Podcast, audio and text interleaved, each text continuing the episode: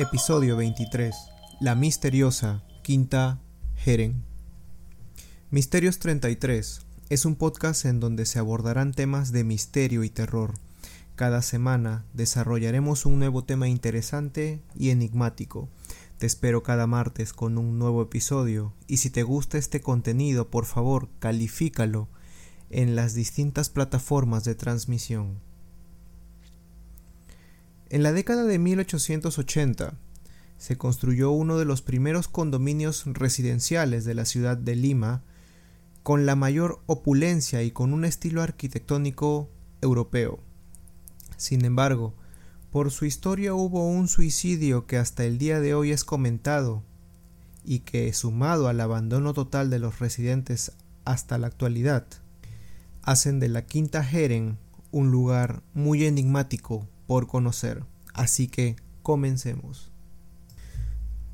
La Quinta Jeren, que originalmente fue llamada Quinta del Carmen por su cercanía con la iglesia de la Virgen del Carmen en Barrios Altos, la construyó el empresario alemán Oskar Jeren, el cual, según se documenta en su biografía, ayudó en las negociaciones en un conflicto entre Perú y Japón, en el cual la nave peruana María Luz estaba transportando alrededor de 225 culíes desde Macao hasta el Callao. Debido al apoyo prestado, Oscar Jeren termina siendo nombrado cónsul general de Perú en Tokio, y aquí empieza la relación de Oscar con nuestro país, el cual llega a Lima en 1873 trayendo a Tatso Ban, el primer inmigrante japonés en el siglo XIX para trabajar como técnico en el ferrocarril central. Emprende varios negocios en el interior del país y eventualmente se casó con Ignacia Barreda y Osma, y de esta unión nacieron dos hijos, Carlos y Carmen Jeren. Carlos se casó con Lucilía Elías, hija del diplomático Domingo Elías, y Carmen se casó con José Pardo y Barreda, quien fue presidente del Perú en dos ocasiones. Oscar Jeren falleció en febrero de 1909 por arterioesclerosis y enterrado en el también enigmático cementerio Presbítero Maestro. Con este breve repaso podemos ver que Oscar Jeren tenía influencia con altos diplomáticos y aristocráticos de la época. Para nadie es un misterio que la zona en la que se ubica la Quinta Jeren fue hace muchos años una zona exclusiva limeña. Casas aristocráticas, parques al estilo europeo, hacían de este lugar predilecto para la clase alta limeña. Hoy en día otra es la historia, ya que de aristocracia solamente quedan las casas descuidadas y los recuerdos de mejores épocas. Se dice que la mejor época para Barrios Altos fue entre fines del siglo XVIII y la mitad del siglo XX ya que es pasando esta época en que la zona empezó a tener exponenciales problemas de delincuencia y comercio informal, ya que distritos emergentes como la Victoria y el Agustino, con población en su mayoría inmigrante del interior del país, y esto sumado a la ausencia de las autoridades para poner orden, trajo como resultado un aumento de la delincuencia y tuburación de casonas y solares antiguos.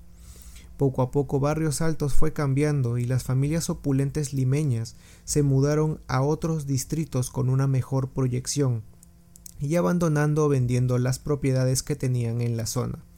La Quinta Jeren, durante su mejor época, fue sede de embajadas como la de Japón, Bélgica, Alemania, Francia y Estados Unidos, y a partir de la década de 1920 se da una importante presencia de japoneses acaudalados viviendo en el condominio. Y aquí es donde empieza la historia oscura de la Quinta Jeren. Era el viernes 24 de febrero de 1928 cuando la edición de la tarde del Comercio, un diario peruano de gran circulación, informaba un hecho poco usual. Suicidio del señor Kitsutani. En la mañana de hoy se quitó la vida cortándose el cuello y dejó varias cartas escritas en japonés. Seiguma Kitsutani era un comerciante japonés de 55 años que había llegado al Perú en 1901. El señor Kitsutani se había hecho de un lugar en el agitado mundo de los negocios de la época, Había llegado a Perú a la edad de 31 años con un pequeño capital y tenía una tienda en donde vendían novedades de la industria y manufactura japonesa. También fue presidente de la colonia japonesa en Perú y regaló a la ciudad el monumento a Manco Cápac, que hoy se puede ver en la plaza del mismo nombre en el centro de la ciudad. Era bien sabido que meses antes de su muerte los negocios del señor Kitsutani no iban bien. Había ocurrido un terremoto en Kioto, por lo que había retrasos en las entregas de mercadería que conllevaban a denuncias. Fiel a las tradiciones japonesas, en donde el daño a otras personas se paga con la vida, y razonando que por su culpa muchas personas se estaban viendo afectadas, decidió quitarse la vida en el chalet número 3, la cual era su casa en la Quinta Jeren, y el ritual suicida realizado se conoce como seppuku. Este ritual se efectuaba si es que el honor del practicante corría peligro, es decir, antes de verse deshonrados para evitar caer en manos del enemigo o si habían cometido alguna falta. El honor tiene un lugar importante en la visión japonesa, por lo que si el seppuku no se efectuaba a tiempo, la familia heredaba la deshonra. El ejecutante bebía primero el sake, componía un poema de despedida y de rodillas, con una daga envuelta en papel de arroz, atravesaba su abdomen de lado a lado para terminar con un corte vertical hacia el esternón. Si no lograba completar su doloroso objetivo, un ayudante del ritual procedía a decapitarlo. El cuerpo de Seiguma Kitsutani fue encontrado de rodillas y rodeado de un gran charco de sangre. Además, dejó varias cartas escritas en japonés a su esposa y cinco hijos que vivían en Tokio. La quinta Jeren tiene una extensión de 36.000 metros cuadrados. Albergó a muchas personalidades de la época, pero poco a poco, como todo barrios altos, entró en decadencia. Esto sumado a leyendas de que el fantasma del señor Kitsutani vagaba por el edificio lamentando su mala suerte y que, según dicen, se escuchan hasta el día de hoy si se recorren los pasillos de lo que era su casa. El japonés supuestamente camina molestando a los inquilinos en venganza tal vez por su desdicha, siendo el fantasma más célebre de la quinta, pero no el único. De tiempos coloniales existe el fantasma de un español ejecutado por un delito que supuestamente no cometió.